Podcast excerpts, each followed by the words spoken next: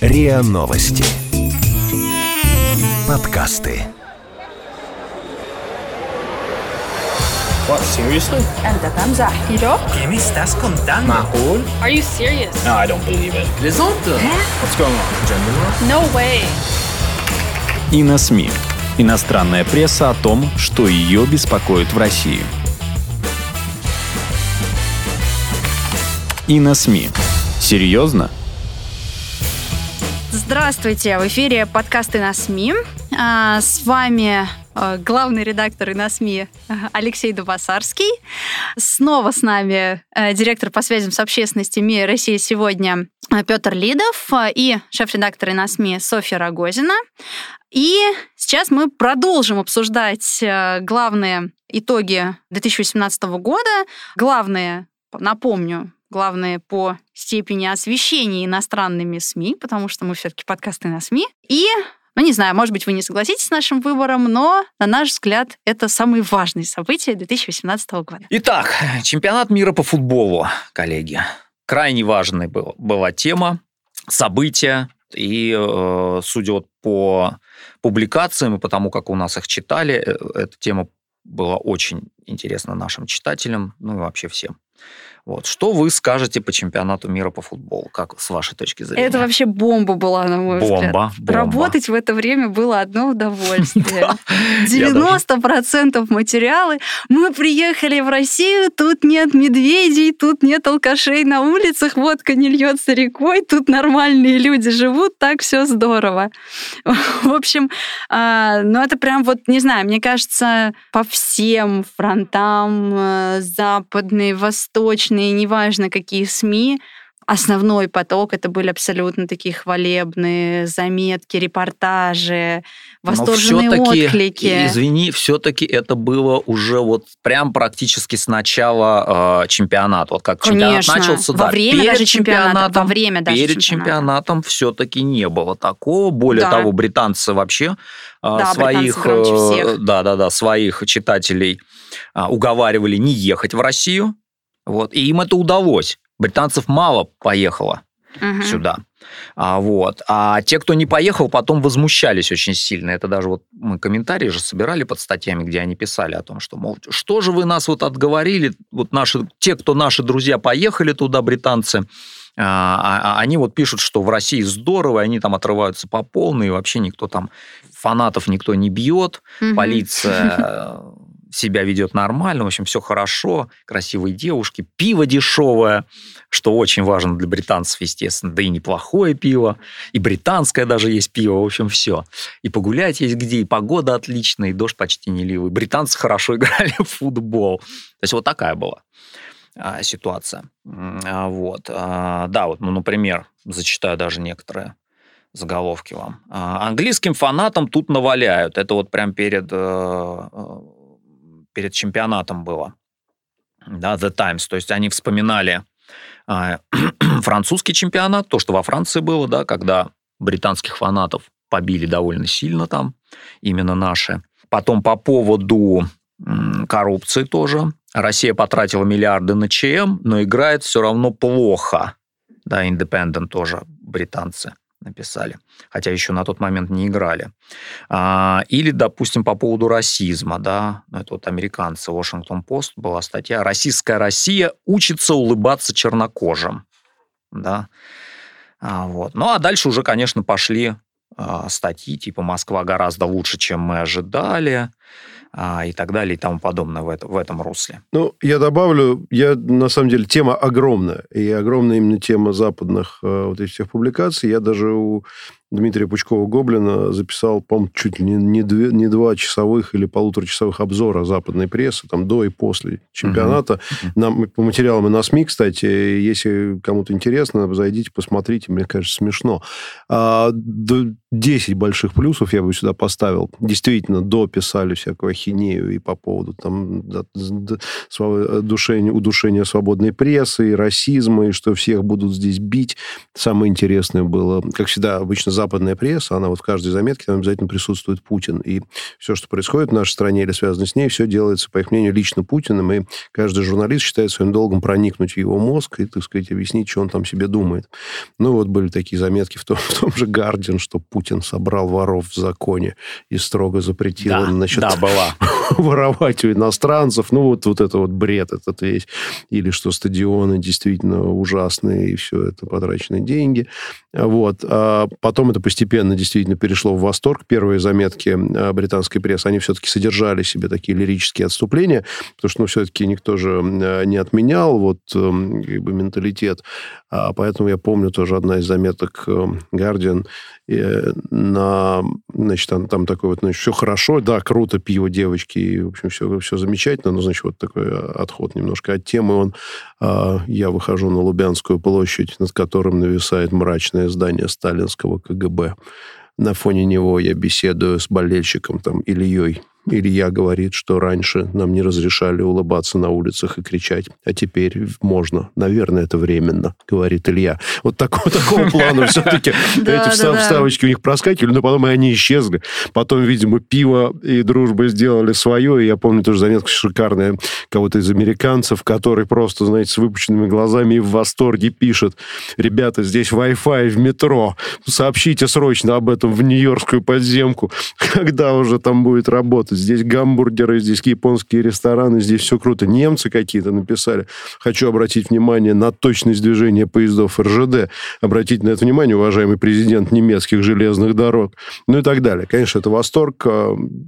10 а, плюсов или один жирный ставлю. Чемпионат футбола, на мой взгляд, вообще главное событие этого года, конечно.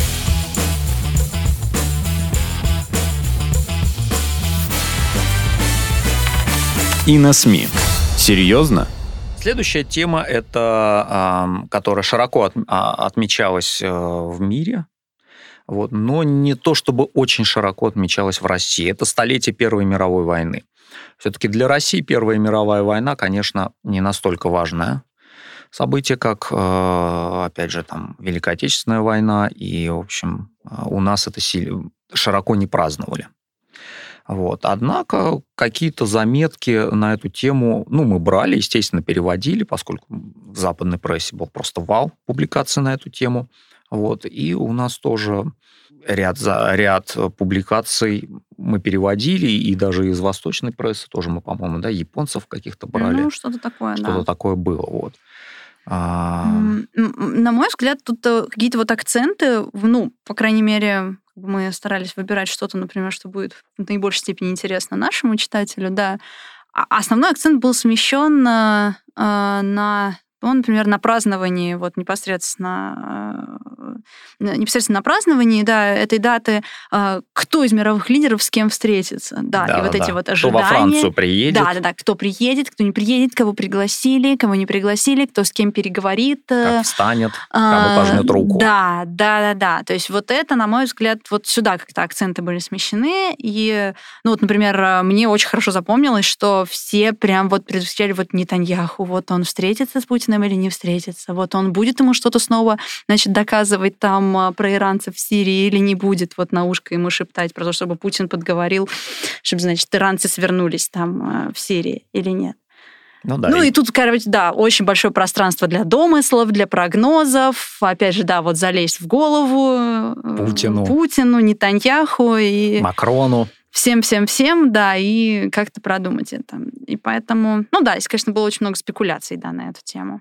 Да, немножко даже, может быть, и подзабыли про саму Первую мировую войну. Да.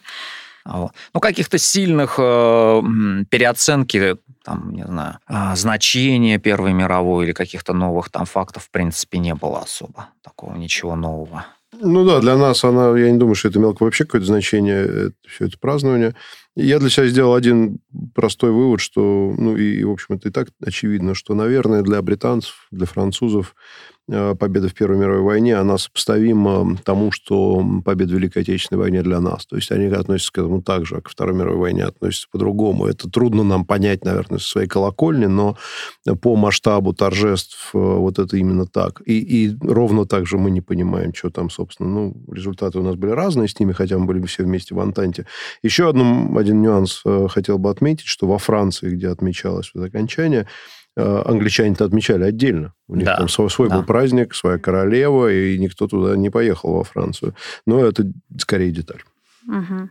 Да, ну вот э, зато уж э, следующее событие, которое мы выделили, оно уж точно не прошло незамеченным ни в российской, ни в иностранной да, прессе.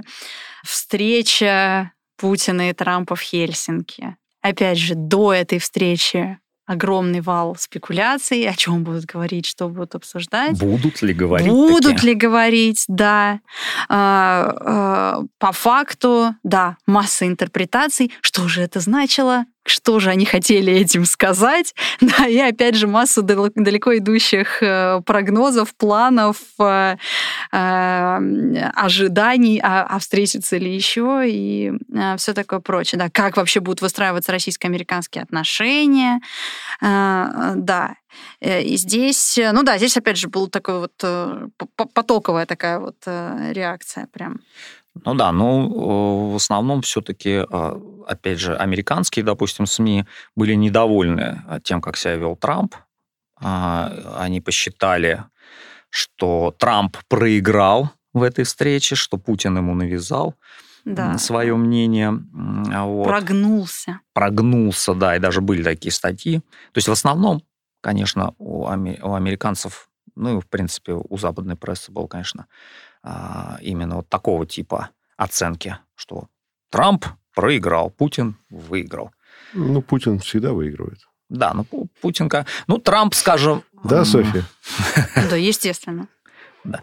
Ну, Трамп менее опытный, конечно, в политике в такого рода. Все-таки сколько он? Два года президентом на тот момент. Да, Путин уже гораздо дольше в политике, в высокой политике. И поэтому, конечно, в этом плане он более опытный игрок. Но... Но, но, с другой стороны, Трамп потом отыгрался на Макроне, которого он там, э, что он там, пылинки с него снимал и так далее, и, в общем, всячески и демонстрировал свое, так сказать, э, покровительственное отношение.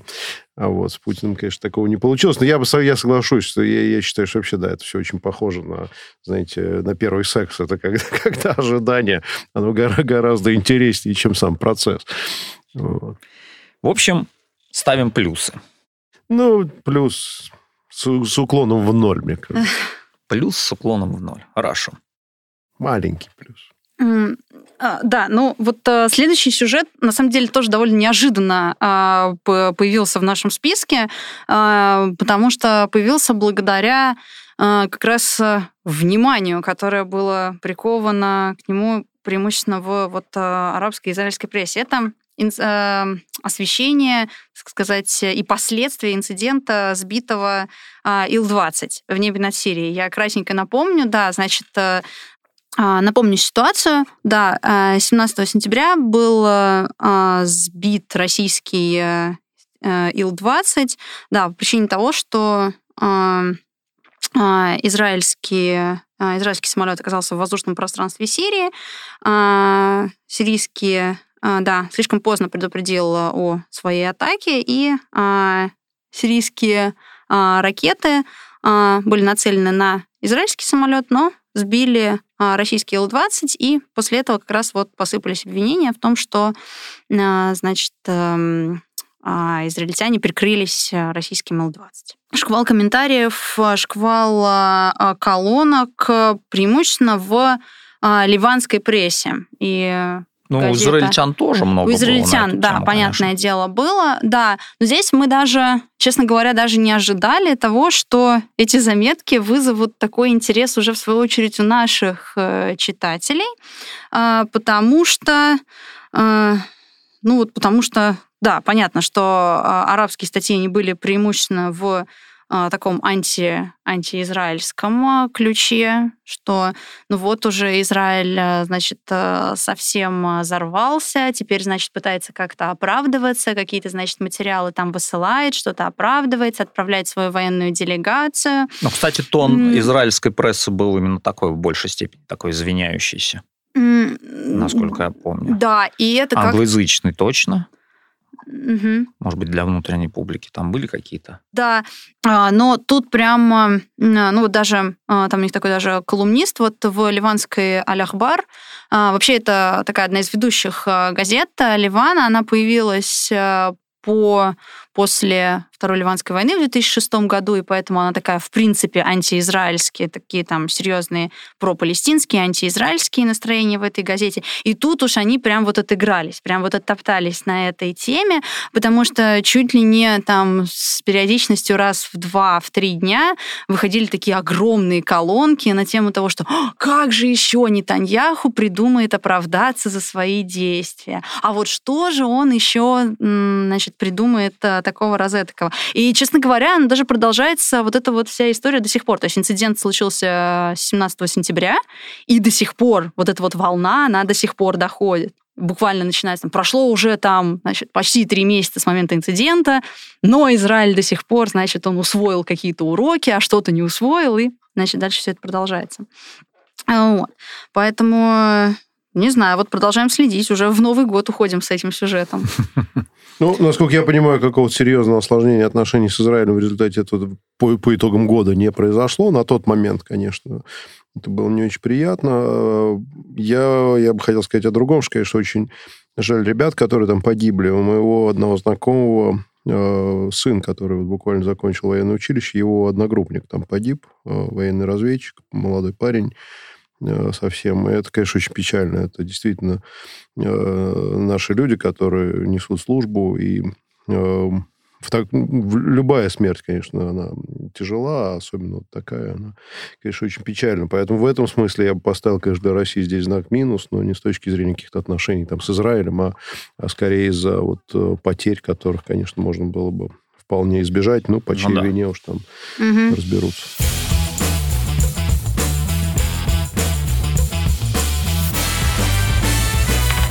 И на СМИ. Серьезно? И следующая тема а, это тема военных учений. Военные учения проводили как Россия, так и наш как бы супостат, НАТО. Да, это были гигантские военные учения. У России были, значит, военные учения в этом году на Востоке, да, на Дальнем Востоке. А у НАТО был э, в районе Прибалтики, в районе, а, единый трезубец назывался, да, вызвал огромное, а, огромный резонанс и в прессе, в общем, и везде. А, при этом Россия проводила учения совместно с Китаем, вот впервые. ну, НАТО, соответственно, практически все страны НАТО были задействованы в этих учениях. Вот. Ну и, соответственно, страны НАТО, пресса стран НАТО про свои учения писала в хвалебном в таком тоне, а, и в том, что это нужно и важно, и показать России, что вот э, вы там Прибалтику не трогайте, и с Украиной тоже мы разберемся. А вот. А, и вопрос отправки а, от каждой страны НАТО в Прибалтику своих подразделений каких-то на постоянную основу постоянно обсуждался, да, тех же испанцев, например, португальцев даже. А вот. А отправка оружия а, на Украину, летальное, нелетальное оружие. Вот. А у России, конечно, тот факт, что мы проводили учения с Китаем, встревожил западную прессу потому что как бы, ну, напрашивается вывод, что да, это две супердержавы, сверхдержавы, которые, в общем, близки к какому-то альянсу, в том числе военному, а военный альянс, он, конечно, наиболее опасный. А вот. И э, было море материалов, особенно у американцев, о том, что, ну вот, теперь нужно э, опасаться дракона и медведя, который вот сейчас на, нависнет над американским орлом, и ни в воздухе, и ни на земле, нигде ему не будет пространства. Вот. Вот такого рода были оценки и вот такого рода настроения были в западной прессе. В восточной прессе я вот, кстати, особо каких-то сильных, э, каких-то таких резонансных публикаций не припоминаю. То есть э, и в китайской прессе это было довольно ну так, спокойно относительно они подошли к этому. Ну, да, то есть это а, было в таком, в, опять же, в ну, формально позитивном ключе, что называется. Хотя как, как хорошо, что у нас совместное учение, потому что у России есть э, реальный боевой опыт, значит, да. ведение боевых действий в во время чеченских войн, а, в Сирии, в, в Сирии да, и, так сказать... Опыт этот перенять Китай, полезно. Да, да, да, да, и Китай вот это вот именно акцентировал, что есть чему поучиться, значит, э, у обладающих таким вот э, практическим опытом, да, у российской армии. Вот, пожалуй, так вот, ну вот это все, пожалуй, что вот э, такого вот важного у китайцев было, да. Ну, я бы добавил по поводу моей оценки, плюс или минус. Я бы поставил плюс, но только исходя из математического анализа по числу потерь. Как известно, норвежский ракетный фрегат в ходе учений столкнулся с танкером и сел на мель. Э, вот, в результате действий доблестных э, норвежских военно-морских сил. Поэтому наши учения, насколько я знаю, прошли без каких-то таких значимых потерь. Так что э, минус один фрегат вернее, плюс фрегат в нашу пользу с точки зрения России плюс. Ну да, но мне кажется, все-таки вообще и для солдат полезно. Все-таки люб, любого рода учения, они ну, должны проводиться, на то они учения. А вот, и, в общем, это в любом случае это плюс, мне кажется. Ну и следующая тема – это торговая война Китая и США.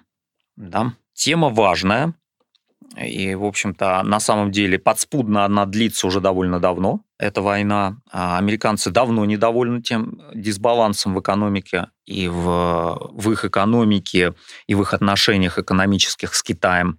Вот. Но как получается так, что сделать они особо ничего не могут. То они, американцы, ныли, что валюта китайская очень не в их сторону, скажем так, не очень удобно им ну, слабый юань, да, и поэтому китайцам очень выгодно продавать свои товары, они получают дополнительную прибыль из-за этого, и они все просили, чтобы ну, те как-то это стабилизировали как-то курс своего юаня, вот, на что китайцы, в общем, как всегда, а, не реагировали особо.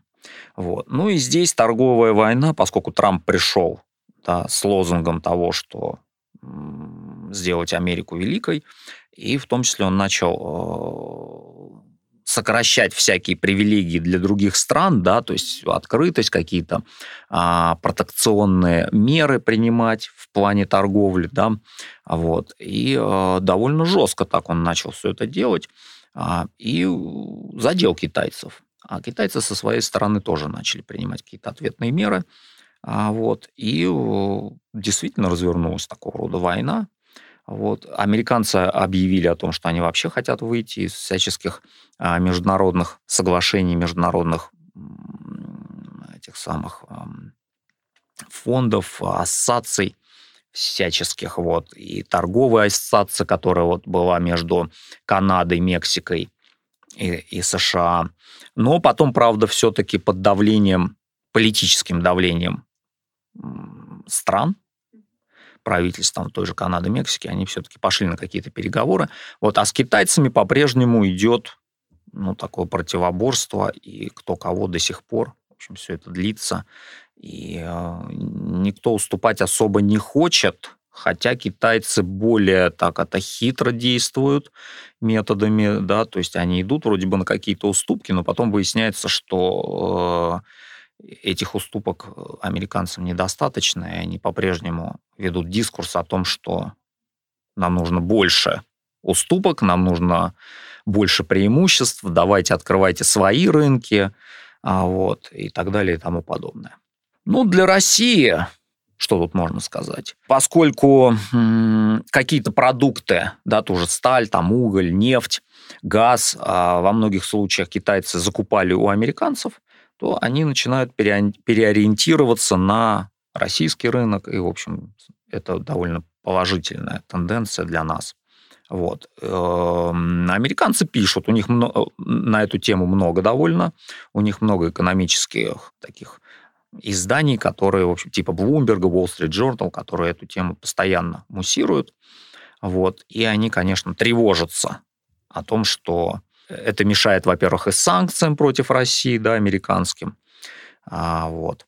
А, и вообще помогает развивать экономику России, а они этого не хотят, потому что это соперник, опять же, да, экономический, противник, конкурент. А вот. И поэтому американцы, конечно, пишут на эту тему в негативном для нас ключе.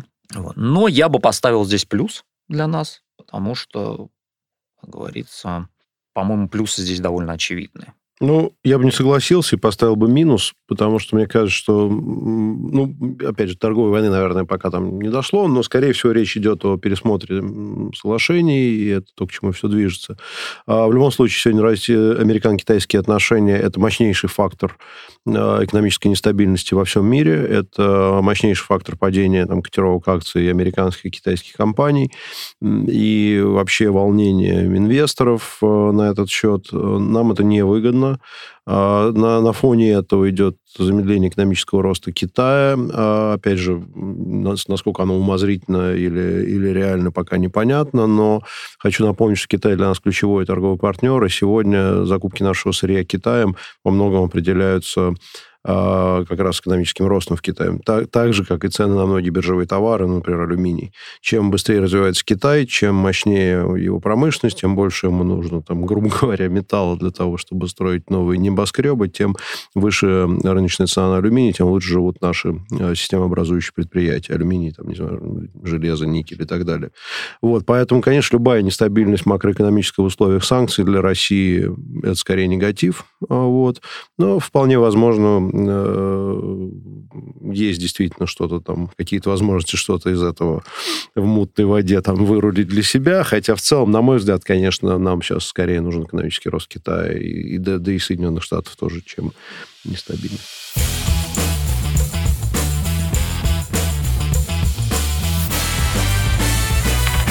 И на СМИ. Серьезно? Так, ну, следующая тема – это а, раскол православной церкви, так называемый раскол православной церкви, да, конкретнее, а, значит, это э, по событиям на Украине, то, что Константинопольский патриархат а, сделал такой шаг, что, скажем так, отказался от а, того условия, что украинская православная церковь подчинялась российской, да, и признавала ее главенство. Вот. И происходит такой а, перераспри... переход украинской православной церкви под а, юрисдикцию Константинополя. А, соответственно, э, РПЦ с этим не согласилась вот, и э, выступила против. И, в общем, дело доходит до того, что между ними э, нет евхаристического э, общения, э, и, и возник такой вот раскол. Да.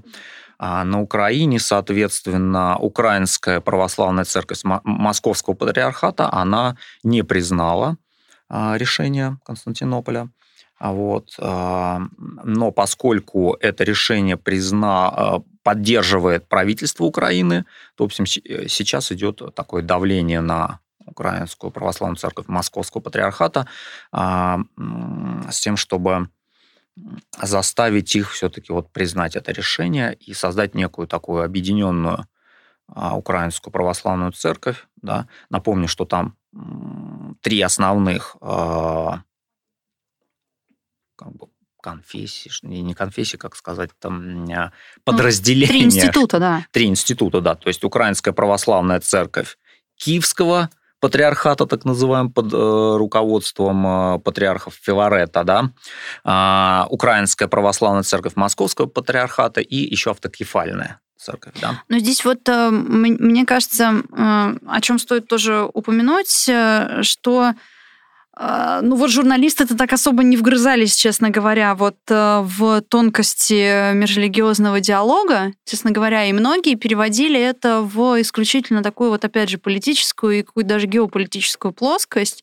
а, говоря, то есть рассматривая этот конфликт как, э, ну вот, как один из векторов, так сказать, российско-украинского конфликта, а, примешивая к этому, так сказать, э, Турцию, Константинополь, который тоже занимает какую-то такую политическую позицию, хотя, как говорится, что там э, религия, она там как бы отделена да, от всей этой сферы международного взаимодействия, но вот здесь э, появляется такое вот политическое измерение этого всего. И а, опять же, здесь, э, ну вот, э, э, стоит сказать, наверное, про турок. Они вот очень следили прям, и до сих пор, да, опять же, следят за этим сюжетом в прессе.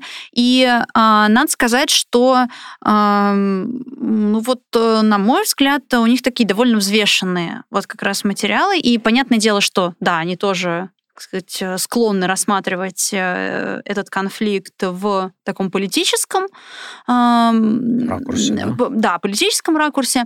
А, но, ну вот, понятное дело, что, например, там с украинскими текстами это не сравнится, где там прям, ну вот накал страстей прям... Ну там вот, понятное да, дело, там конечно. прям вот наболело, да, и там прям очень много таких вот эмоциональных, да, колонок. То, ну вот турецкий текст, на мой взгляд, хороши, да, вот они как-то показывают как-то более-менее взвешен, насколько вообще можно быть взвешенным, да, в этой теме.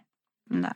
Западная пресса, а, в частности, там американская, в основном тоже довольно поверхностно освещают этот конфликт, и даже в какой-то мере как противостояние Путина и его союзника э, патриарха Кирилла и противостояние, там, допустим, Порошенко и его союзника Филарета, да, допустим, вот. И, соответственно, кон- рассматривают, что Константинополь э, на стороне там, Порошенко, мы тоже на стороне, э, американцы тоже на стороне как бы Украины вроде как и в этом а, случае, и, соответственно, вот русские неправы, РПЦ неправы там и все остальное. То есть вот в основном в таком ключе они рассматривают этот вопрос.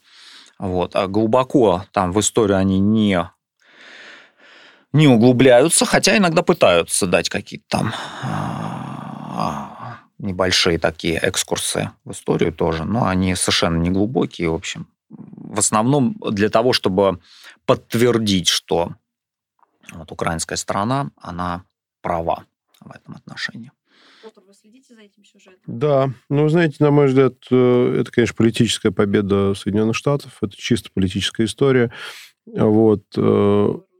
Э, ну, победа, они, они поставили задачу, они там достигли определенного успеха, плюс это хороший фактор для предвыборной кампании Порошенко. На более серьезном уровне я бы это не рассматривал. Я не, не, не человек неверующий и не разбираюсь в церковных вопросах, но мне это все напоминает, вот, ну, например, поддержку там зарубежной э, русской православной церкви во времена противостояния Советским Союзом. На мой взгляд, история, она рассудит, кто тут прав, а кто виноват, чем все это кончится. Дальше, я думаю, жизнь покажет. Вот пока это все выглядит, ну, как такая, знаете, марионеточная постановка с э, краткосрочными политическими задачами, которые, несмотря ни на что, успешно решены теми, кто их решал. Вот этот вот, э, как его зовут, Епифаний, по-моему, новый. Да-да-да, новый. Его же уже и пранкеры с ними поговорили. Да. И американский посол, он на встречу сходил, отчитался о проделанной работе. Ну, в общем, э, то, как это сделано, тут двух мнений быть не может. Э, наверное, печально одно, что, конечно, там люди на местах, когда начнут э, я не знаю, там церкви друг у друга отнимать. Уже начали. Бить друг друга по физиономии там, и портить себе жизнь из-за каких-то совершенно не стоящих этого вопросов, вот, на мой взгляд, это печально. Но стратегически, кто сильнее, то есть кто прав, тот э, и сильнее. Так что разберутся. А, да, ну и последний уже, да, наконец-то сюжет подошли. Буквально м, короткое время назад э, э, услышали мы очередное громкое заявление Трампа о том, что все, заканчиваем операцию, заканчиваем наше присутствие в Сирии. Потому что победили ИГИЛ. Да, естественно, да. Так уже все много раз ИГИЛ побеждали. Ну да, очередной раз констатировали победу над исламским государством. И все, задачи поставленные были решены, и, значит, э, пора уходить. Э, и, э, да, опять же, как и многие твиты, заявления Трампа, они сразу срабатывают, да, как все кидаются на них. А что же это значит? Что же он на самом деле хотел сказать? А, да. Ну, а здесь э, э, совершенно, да, разные были оценки, они продолжаются, да, потому что это вот буквально недавно было сделано заявление. Одни говорят, что под, рождественский подарок э, для России, да, это вот какие-то такие да, по-моему, даже в западных где-то я такое Во многих видела. западных да. изданиях, да, было такое. Причем А. в некоторых изданиях, мощных изданиях, типа National Interest, там как бы давались сразу э, мнения о том, что это вот, да, подарок Путину. С другой стороны, а, другие эксперт, эксперты высказывались, что, мол, ну да, и правильно сделал он, что ушел оттуда, зачем это американцам нужно. Вот Мгм. это будет. И при этом они же собираются еще из Афганистана уходить. Ну, вот А в вот. этом-то и ключевой вопрос, что вот мы видим, как они уходят из Афганистана, уходят, уходят, уходят, и все никак не уйдут. И поэтому здесь тоже звучали такие мнения, что вот смотрите, из Афганистана тоже решили уйти, и что-то все никак э, не соберутся, да. И здесь тоже говорят, что это не надо всерьез воспринимать э, как бы эти слова, потому что это только слова. А по факту, как это будет реализовано, это никто не понимает вообще. И э, по-прежнему, так сказать, остаются интересы на севере Сирии э, в виде курдов, э, которые, так сказать, условно традиционные, так сказать, союзники американцев на сирийской территории, и непонятно, как быть с этим, и какая-то такая еще больше какой-то неопределенности появляется в связи с этим, что, с одной стороны, значит, э, Россия вроде бы тоже констатирует э, какое-то окончание, окончание войны, э, разговоры о принятии новой конституции, уже окончательный какой-то этап вроде бы урегулирования, американцы уходят, но какое-то состояние да, неопределенности, оно все равно сохраняется. И в этом смысле, да, опять же, это огромное поле для каких-то оценок. Э, Иранцы, например, Здесь вот э, тоже как бы не молчат, и очень много у них сейчас идет материалов, э, но у них, естественно, такие больше в эмоциональном ключе на предмет того, что э, значит, набомбили и уходят. Тут, значит, все как обычно, американцы все испортили, значит, э, и правильно делают, что уходят, да, еще и нам от них досталось с этими, значит, санкциями. Ну, они как бы со своей колокольни, да.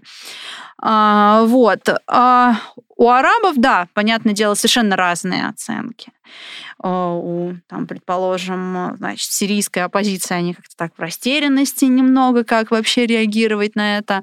Скажем так, проасадовские, там, какая-нибудь э, Саура и Сана, да, они там ликуют, что ура, наконец-то, значит, эти империалисты уходят. И, ну да, то есть прям такое вот пространство для маневров здесь в этом смысле, для информационных маневров, так сказать, появляется очень большое. Ну, тут следует еще учесть, что все-таки, наверное, это правдоподобное решение. То есть э, я склонен ему доверять, что, скорее всего, выведут а, войска, потому что, во-первых, в самом а, американском обществе и даже среди э, руководства США, да, то есть как бы не все согласны с этим решением. Тот же министр обороны, да, Мэттисон, подал в отставку. а, Да. Вот, и уже даже Трамп его, так сказать... Ушел, хлопнув дверью. Да, ушел, хлопнув дверью. А вот, то есть это говорит о том, что это там все, скорее всего, это все серьезно, и что действительно американцы уйдут. Но, правда, на их место турки должны как бы прийти. Но турки не друзья Тут- курдам, опять же. Ну общем, да, но тут как бы вопрос... заварушка а, продолжается. А американцы-то могут уйти из Сирии, но это не значит, что у них сразу же перестанут быть интересы в этом регионе. Закончатся. И эм, это все прекрасно известно, что не обязательно быть э, на земле, чтобы проводить свои интересы там, да. Ну, то есть, да, как бы историю прокси-войн все мы хорошо знаем, да. Ну да, тем более, что они только если выведут сухопутные войска, бомбить они все равно могут, Ну, если захотят. Конечно, да, естественно. Тут, э, и, кстати, да, вот эта вот база в Танфе, которая на границе с Иорданией, то есть это, мы сейчас говорили про север, да, э, а на юге, прямо на границе с Иорданией, там фактически такое э, пустынные такие территории, там американская база, ну, как бы об этом речи не идет. Да, и она по-прежнему остается. И сейчас вот мы сколько слышим заявлений, никто про Танфу не говорит. Да. Ну, я коротко, тоже не будучи экспертом, мне представляется, что это, конечно, большой плюс для России с точки зрения наших успехов. И действительно, военные успехи России в Сирии, они всем очевидны. А, Хочу напомнить э, тем, кто забыл, что когда-то войска Соединенных Штатов вводили, Э, они там ставили себе совершенно понятные задачи, неоднократно звучали слова о том, что Башар Асад, э, он значит, не будет больше там руководить страной. И они это заявляли, в общем, если не Э, официально, то, во всяком случае, публично это, это было. Официальная версия, конечно, была борьба с террористами, это было вторжение, опять в составе коалиции, как там Ирак, э, тем не менее, без разрешения Совета Безопасности ООН и, и так далее. Вот, поэтому планомерно, мне кажется, они к этому шли, они сократили достаточно и контингент там, но, с другой стороны, захотят, обратно введут. Это ну, дело, да, тем более дело Ирак. такое. Рядом. Вот, но если смотреть, поэтому, на мой взгляд, такое тактическое больше решение, может быть, даже и внутриполитическое. Э, вот. А что касается долгосрочной перспективы, ну да, действительно, это, в общем, в каком-то смысле можно сказать, что это э, ставит точку вот в той кампании, которая была начата, она успехов не достигла, и в основном благодаря России. Угу. Ну, у нас тоже, на нас это тоже ответственность накладывает по восстановлению Сирии. Но это уже другой сюжет. Да. Ну, хорошо. В общем, сегодня мы Ну, что у нас обсудили. там получилось-то в итоге? Что у нас там Плюсики, 13? минусики. Плюсов больше, чем минусов? Плюсов все-таки больше. Плюсов больше. Но вы еще не забывайте, Нет, что чемпионат мира это жирный плюс. Это жирно. Да, чемпионат мира, если говорить про чемпионат Его мира, то да, жирный, му- э, жирный плюс, то, соответственно, мы победили подавляющим большинством с подавляющим преимуществом. Ну что ж, значит, год Но удачен. я бы тут э, каплю, ложку, вернее, этого самого дегтя, в Дегтя. эту бочку меда добавил бы, потому что хочу напомнить, что мы смотрели только на внешнеполитические события. Ну, это А вот да. если посмотрели на то, что происходит внутри страны и происходило в этом году, то, возможно, возможно, картина была бы иная. Но мы этого не знаем. Может быть, в следующем подкасте разберем о том, как западные СМИ писали о том, что у нас тут внутри происходит. Отлично. Ну, на этой радостной ноте тогда, думаю, завершаем. С вами были главный редактор на СМИ Алексей Дубасарский, директор по связям с общественностью МИА Россия сегодня Петр Лидов и э, шеф-редактор на СМИ Софья Рогозина. С наступающим! С наступающим! С наступающим. Вы слушали эпизод подкаста «И на СМИ». Иностранная пресса о том, что ее беспокоит в России. Подписывайтесь на подкаст на сайте ria.ru в приложениях подкаст с Web Store и Google Play. Комментируйте и делитесь с друзьями. И на СМИ. Серьезно?